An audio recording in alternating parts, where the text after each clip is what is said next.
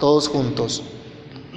Porque nosotros también éramos en otro tiempo insensatos, rebeldes, extraviados, esclavos de concupiscencias y deleites diversos, viviendo en malicia y envidia, aborrecibles y aborreciéndonos unos a otros. Pero cuando se manifestó la bondad de Dios nuestro Salvador y su amor para con los hombres, nos salvó, no por obras de justicia que nosotros hubiéramos hecho, sino por su misericordia, por el lavamiento de la regeneración y por la renovación en el Espíritu Santo. Bendito Dios y Padre que estás en los cielos, en el nombre glorioso de nuestro Señor Jesucristo, te damos gracias por este momento, gracias por este tiempo. Danos quietud a nuestro corazón para que meditemos, reflexionemos en tu palabra, para que nos gocemos en tu verdad para que al escuchar el Evangelio, Señor, nuestra alma sea refrescada, sea renovada en ti. Tú renueves nuestra fuerza, tú renueves nuestro gozo y ánimo. Tú, Señor, abra nuestros corazones, nuestro entendimiento, para comprender la grandeza de tu gracia, la grandeza de tu misericordia. Señor, que tu palabra corra y sea glorificada, que tu palabra sea enaltecida hoy en medio de nosotros y que tu nombre sea exaltado cada vez más en cada uno de los que estamos aquí hoy. En el nombre de Jesús te damos gracias. Amén. ¿Pueden tomar asiento, mis hermanos? Continuando con nuestra serie del estudio de la carta del apóstol Pablo a Tito, seguimos meditando en el hecho que Dios nos salvó. El domingo antepasado comenzamos a decir, Dios nos salvó, como leíamos en el verso número 3. Miren, no decimos nos salvamos, logramos la salvación, logramos la vida eterna, sino Dios nos salvó.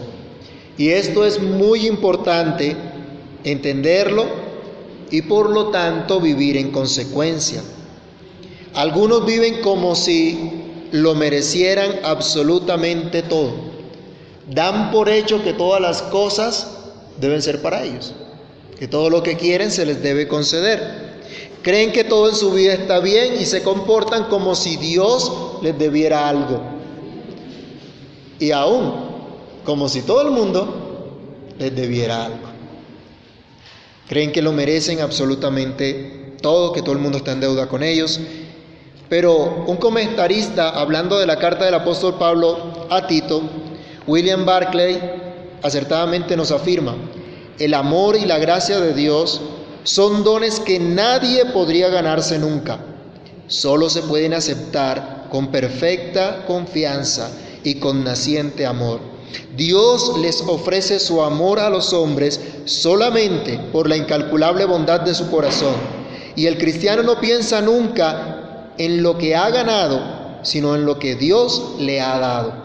La clave de la vida cristiana debe ser siempre una gratitud admirada y humilde, nunca una orgullosa autosatisfacción. Con esto en mente entonces reflexionemos en el hecho que Dios nos salvó. Y en primer lugar Dios nos manifestó su bondad. El salmista en el Salmo 107, versículo 1, está lleno de gozo porque ha experimentado la bondad de Dios y ardientemente en profundo agradecimiento al Señor exhorta a todo el pueblo a que admiren, a que exalten la bondad de Dios y nos dice, alabad a Jehová porque Él es bueno, porque para siempre es su misericordia. El salmista no está hablando como un catedrático, sino como alguien que ha visto en su vida la bondad de Dios. Eso mismo hace el apóstol Pablo acá en la carta a Tito, en el pasaje que nos corresponde estudiar hoy. Y nos llama la atención, plenamente maravillado, en el hecho que Dios nos salvó. A pesar de que en otro tiempo vivimos, como dice el verso 3 de Tito 3, extraviados, alejados de Dios, rebeldes, insensatos, esclavos de toda clase de deseos malos, viviendo en malicia y odiándonos unos a otros. Pero nos viene diciendo desde el capítulo 2 de Tito, en el verso 11, que la gracia de Dios se ha manifestado para salvación a todos los hombres. Esto es en el tiempo preciso. El versículo 3 del capítulo 3 de Tito nos muestra cuál era nuestra condición que acabamos de leer. Pero hubo un cambio dramático en nuestra condición gracias al favor de Dios. Gracias a Dios que hizo aparecer ante nuestros ojos su maravillosa bondad. En el tiempo preciso, cuando se manifestó la bondad de Dios nuestro Salvador, dice Pablo. Reafirmando con esto la introducción que hacía en Tito 1 del 1 al 3. Leámosla por favor. Tito 1 del 1 al 3.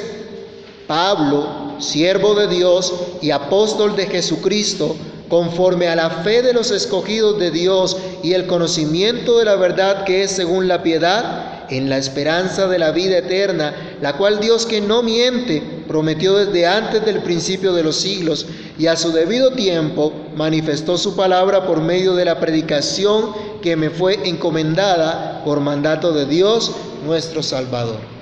Dios manifestó su bondad. Así como es la misma enseñanza que el apóstol Pablo ha estado dando a nivel general en todas sus cartas. Por favor, vayamos a Gálatas capítulo 4 y leamos el versículo 4 y verso 5. Gálatas 4, 4 y 5. Leámoslo todos. Gálatas 4, verso 4 y 5. Pero cuando vino el cumplimiento del tiempo, Dios envió a su Hijo, nacido de mujer y nacido bajo la ley, para que redimiese a los que estaban bajo la ley, a fin de que recibiésemos la adopción de hijos. A su tiempo, Dios hizo esto. Dios vino a salvarnos. Y también Pablo en segunda de Timoteo, aquí detrás Segunda de Timoteo, capítulo 1, los versículos 9 y 10, nos dice, Segunda de Timoteo 1, versos 9 y 10, conociendo, perdón, me equivoqué. Segunda, segunda de Timoteo, no es primera sino segunda, por favor. Segunda de Timoteo 1, versos 9 y 10 quien nos salvó y llamó con llamamiento santo, no conforme a nuestras obras, sino según el propósito suyo y la gracia que nos fue dada en Cristo Jesús antes de los tiempos de los siglos, pero que ahora ha sido manifestada por la aparición de nuestro Salvador Jesucristo, el cual quitó la muerte y sacó a luz la vida y la inmortalidad por el Evangelio. En el preciso tiempo de Dios vino Cristo a mostrarnos su salvación, a traernos su salvación. El apóstol Pedro también lo decía en 1 de Pedro 1, 10 al 12 nos llamaba la atención también que los profetas que fueron antes de nosotros indagaron, inquirieron, buscaron diligentemente qué tiempo indicaba el Espíritu de Cristo que estaba en ellos. Pero se les mostró que no para ellos, sino para nosotros administraban ese misterio de Dios. Pero que en su debido tiempo se nos manifestó por medio de la predicación del Evangelio. Y eso es lo que Pablo está haciendo también. Entonces Dios nos manifestó su bondad en el tiempo preciso, buscando nuestro bien. De eso es que nos habla la vida perfecta, la obra perfecta de Cristo en la tierra. Vayamos a Hechos capítulo 10, versículo 38. Cuando Pedro por primera vez predica públicamente a los gentiles por llamado directo de Dios, les muestra el Evangelio, Hechos 10:38, y les testifica de esa obra de Cristo. Léanlo por favor, que dice Hechos 10:38.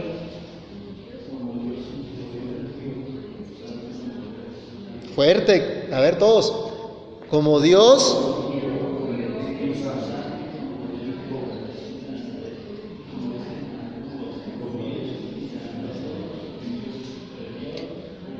Jesús anduvo haciendo bienes y sanando a los oprimidos. Esa es la obra de Cristo. Vino a traer verdadero bienestar, verdadero bien, de acuerdo a la misma descripción que encontramos en Marcos, que estudiamos hace un tiempo. En Marcos 1 del 35 al 39 se nos dice que Jesús recorría las regiones de Galilea enseñando, predicando el Evangelio, sanando a los enfermos, libertando a los endemoniados. Vino Jesús haciendo bienes. Ninguna de las señales de Cristo, ninguna de sus palabras proclamadas, enseñadas, tuvieron el objeto de exhibirle como un gran profeta o alguien que buscara su propia gloria. Todas estas señales tuvieron el propósito de mostrar al pueblo la bondad de Dios que vino a salvarles. La bondad de Dios que constantemente ha tenido no solamente un sentimiento cálido por su pueblo, sino una disposición permanente de hacerles bien. Dios nos manifestó su bondad buscando nuestro bien al enviar a Cristo, siendo nuestro poderoso Salvador. Pablo habla aquí en Tito de la bondad de Dios nuestro Salvador, no la bondad de un hombre admirado por el altruismo de buscar el bienestar social de la humanidad, aunque sea complaciente con sus pecados. Pablo nos habla de la bondad de Dios del Dios santo y justo que no tolera el pecado, que ha dicho el alma que pecare, esa morirá.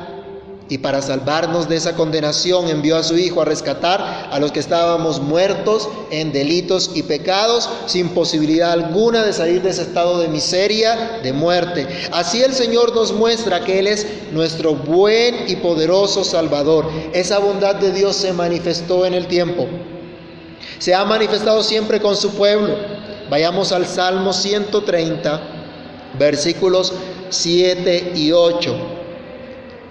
Nos habla esto del poderoso Salvador que redimirá a Israel de todos sus pecados.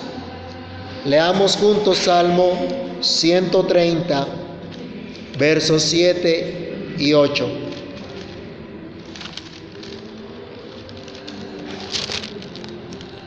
Espere Israel a Jehová, porque en Jehová hay misericordia y abundante redención con él, y él redimirá a Israel de todos sus pecados. Esa es la promesa del Señor. El pueblo ya sabía que Dios cumpliría esta promesa. Es Jesucristo la manifestación encarnada de la bondad de Dios. ¿Lo conoces ya? ¿Te gozas en esa bondad que Dios te ha regalado en su Santo Hijo? ¿Es Jesucristo tu poderoso Salvador? Si es así, puedes decir unido al pueblo de Dios, Dios nos salvó, nos manifestó su bondad. Pablo dice entonces que cuando se manifestó la bondad de Dios y el amor de Dios, este es nuestro segundo punto, nos manifestó su amor. Esto viene unido a lo que venimos diciendo, en realidad es el mismo concepto, pero podemos decir, Dios nos salvó, nos manifestó su amor. Nadie pudo amarnos como Cristo, dice un viejo himno. Ese amor de Dios se manifestó en la encarnación, en la vida perfecta, en el sacrificio, muerte y resurrección de nuestro Señor Jesucristo. Vayamos a Juan 3:16. Y por la fe en esa muerte, en esa obra preciosa de Jesús en la cruz, por su vida perfecta, podemos estar seguros de nuestra salvación. Que dice Juan 3:16, porque de tal manera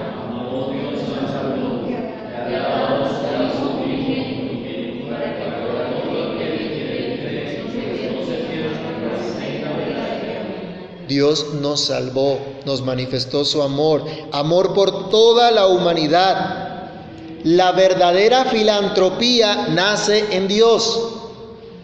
La palabra original que, se traduce como el amor de Dios por los hombres es filantropía.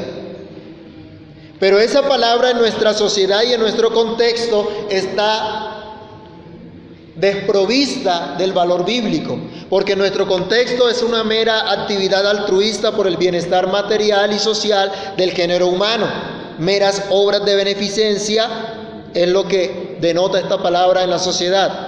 pero en el contexto en que Pablo está hablando, se nos habla del bondadoso y perfecto amor de Dios por la raza humana, por la obra de sus manos. La raza humana se perdió en Adán, porque pecó contra Dios, el representante de toda la humanidad. Pero en Cristo, el nuevo representante de toda la humanidad, Dios ha manifestado su amor, de modo que como leíamos en Juan 3:16, todo aquel que en él cree, no se pierda, sino que tenga vida eterna. Para que todo tipo de persona, independientemente del papel que juegue en la iglesia, en la sociedad, pueda ver la bondad de Dios. ¿Se acuerdan Tito capítulo 2? Se nos ha hablado a los hombres mayores, a las mujeres mayores, a los hombres jóvenes, a las mujeres jóvenes, a los esclavos, a los libres. A toda clase de personas se ha manifestado el amor, la maravillosa gracia de Dios, el amor de Dios por toda la humanidad, amor para librar del pecado.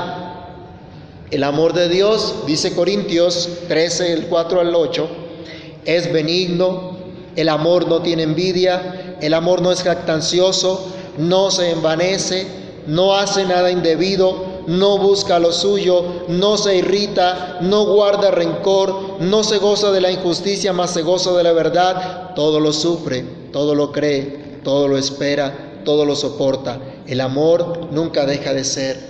Este es el amor de Dios.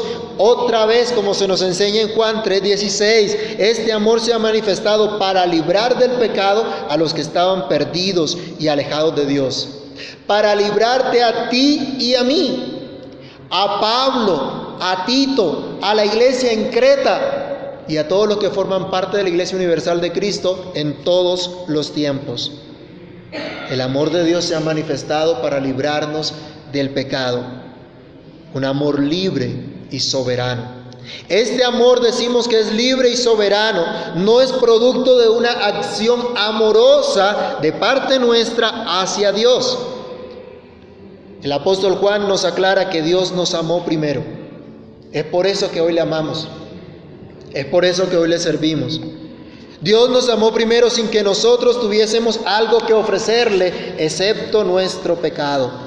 Romanos capítulo 11, versículo 35, el apóstol Pablo nos exhorta a que consideremos la grandeza de Dios, la gracia de Dios, que no le hemos dado absolutamente nada. Él dice, ¿acaso quién le dio a él primero para que fuese recompensado? ¿Quién de nosotros puede decir que Dios le debe algo? Ni tú, ni yo, ni nadie puede ganar el amor de Dios. El amor de Dios es simplemente producto de su libre y gracia y libre y soberana disposición bondadosa. Solo porque Él así lo ha querido. Dios no está obligado a amarnos, simplemente quiso hacerlo. Dios no está obligado a amarte a ti, mucho menos a mí. Dios no está obligado a hacerte bien. Dios no está obligado a salvarte, pero ha querido hacerlo.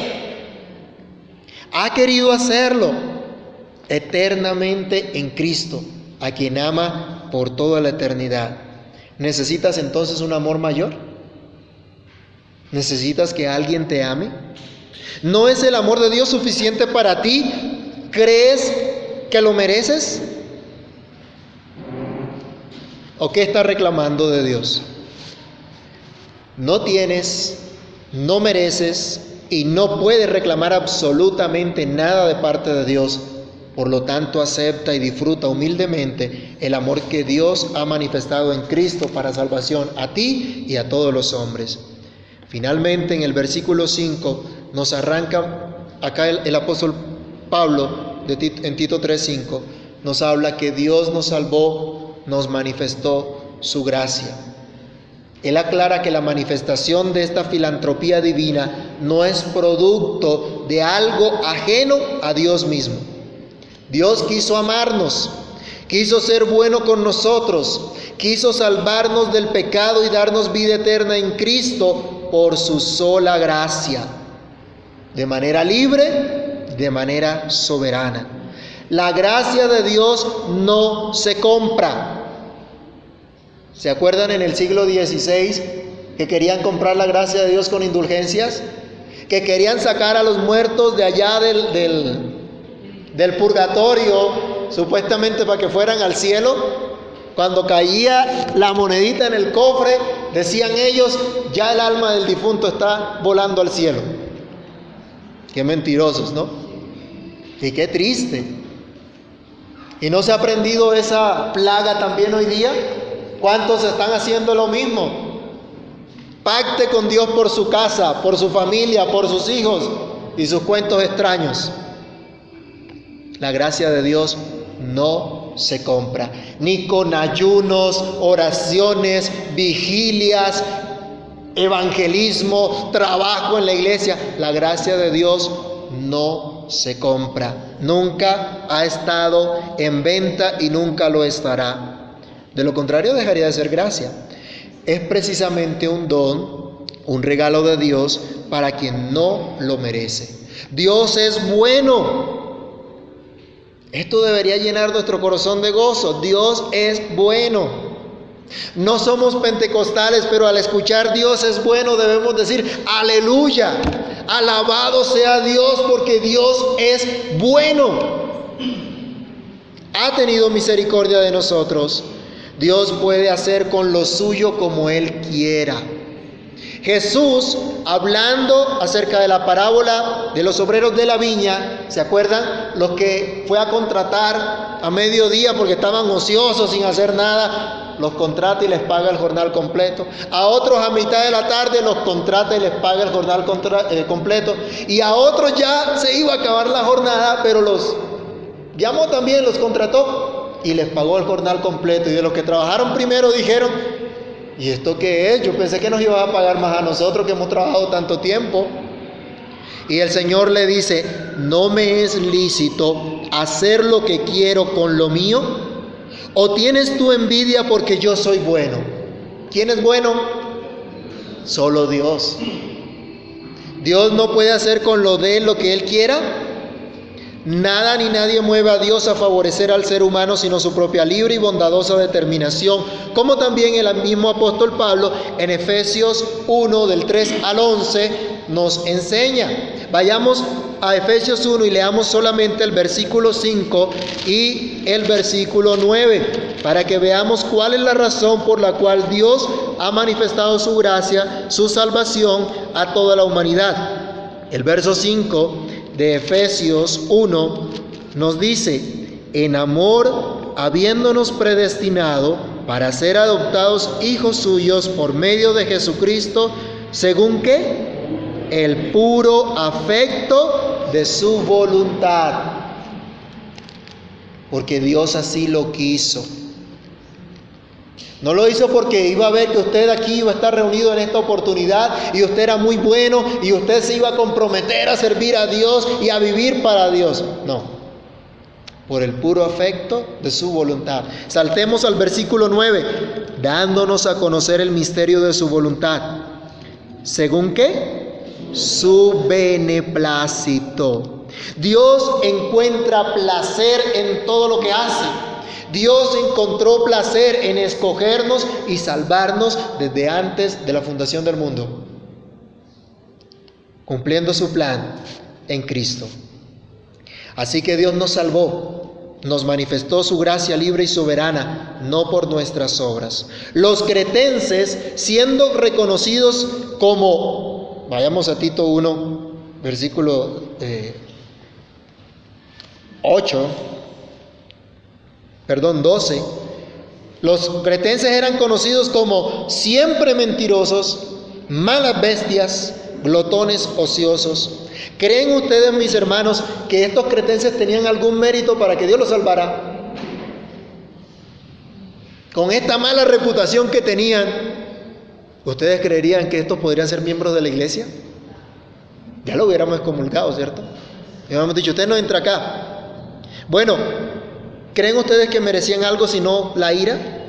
Ustedes y yo, como Pablo, como Tito, éramos en otro tiempo, él decía, insensatos, rebeldes, extraviados, esclavos de concupiscencias y deleites diversos, viviendo en malicia y envidia, aborrecibles y aborreciéndonos unos a otros. ¿Será que merecíamos algo de Dios distinto a lo que merecían los cretenses de mala reputación? ¿Será que nosotros sí merecemos algo mejor? Vayamos al Salmo 130 otra vez, versículo 3, el salmo que leíamos en la invocación al comenzar el culto. El salmista tenía claridad de esto y él dice, si, mirares a los pecados, ¿quién, oh Señor, podrá mantenerse?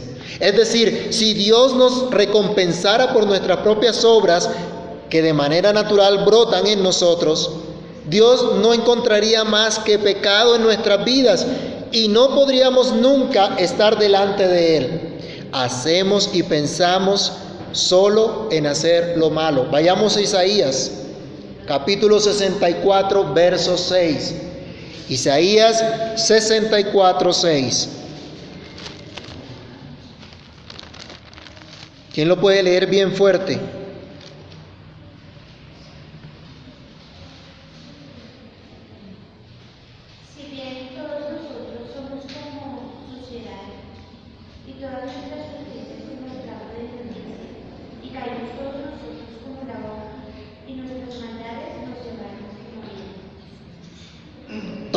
Como suciedad, como basura, como trapos de inmundicia, trapos sucios de sangre putrefacta. Así dice el, profeta, son nuestras justicias. Así que le ofrecería a usted un trapo sucio de sangre putrefacta a, a un rey como regalo, o lo presentaría como reclamándole algo yo te doy esto, así que tú me das algo. No, en absoluto. Si nosotros pecamos a diario en lo que decimos, hacemos, pensamos, y la escritura nos dice, ciertamente no hay hombre justo en la tierra que haga el bien y nunca peque, ¿qué otra cosa distinta a la ira de Dios merecíamos?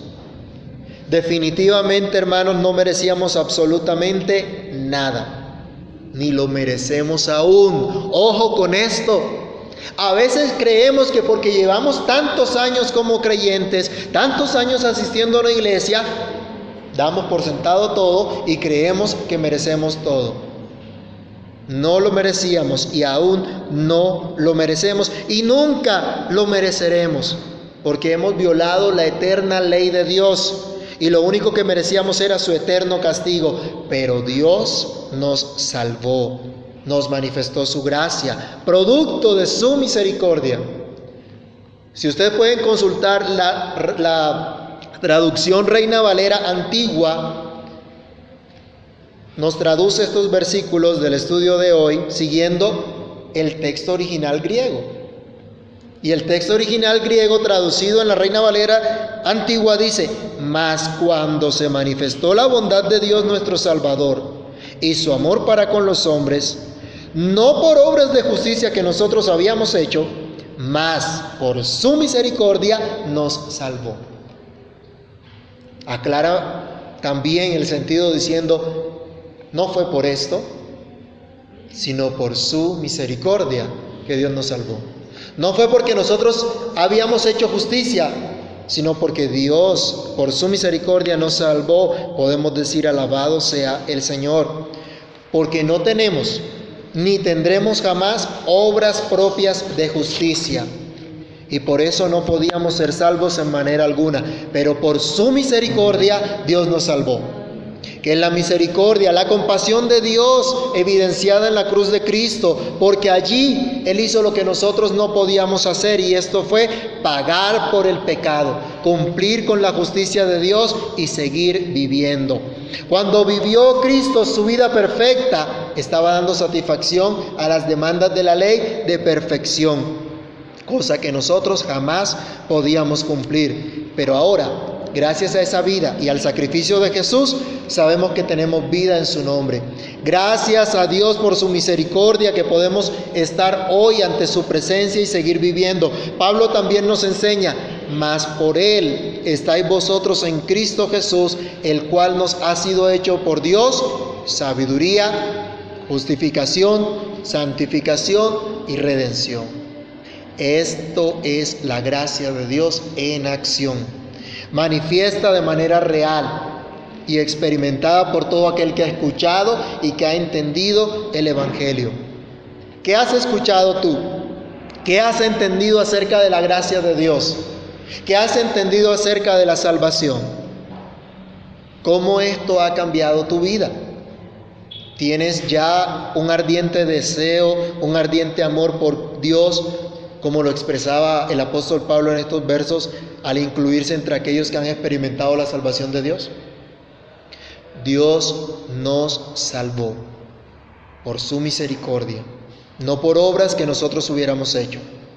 Libre y soberanamente Dios nos manifestó su gracia, su amor, su bondad en Cristo solamente.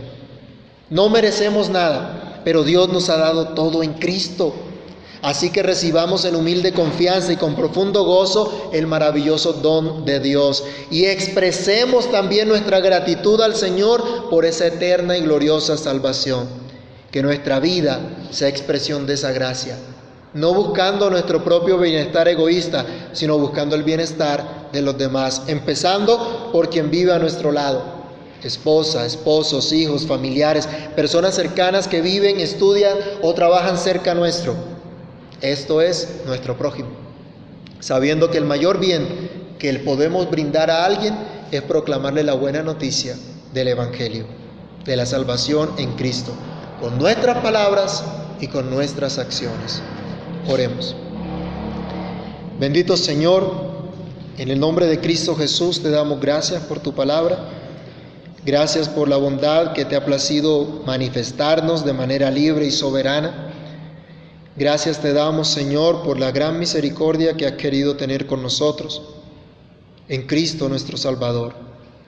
Padre bueno, ayúdanos a comprender tu verdad, ayúdanos a descansar en ella, a no pretender reclamo alguno, a no pretender mérito alguno, Señor, sino a confiar en lo que tú has hecho, a descansar en tu obra de justicia, a descansar en tu obra de gracia, de amor.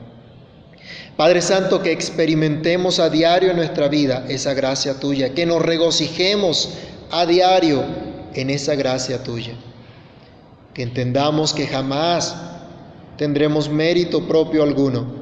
Todos son los méritos de Cristo a través de quien hoy podemos acercarnos a ti. Hoy podemos venir ante tu santa presencia. Señor, que tu buena noticia impregne nuestros corazones, nuestra vida, y pueda ser manifiesto a los que están a nuestro alrededor que tú nos has salvado, que tú nos has manifestado tu amor, que tú nos has manifestado tu bondad, que tú nos has manifestado tu gracia. Señor, que reconozcamos que no hay obra alguna que podamos hacer para ganar tu salvación y que hoy estamos aquí y hoy podemos vivir delante de ti solamente por tu gracia. Capacítanos, Señor, para honrarte, para glorificarte. Ayúdanos, Dios, durante esta semana y encamínanos en tu buena voluntad para que podamos vivir como aquellos que han experimentado en realidad la gracia tuya, la bondad y el amor tuyo. En el nombre de Jesús, te lo pedimos, Señor, y te damos muchas gracias. Amén.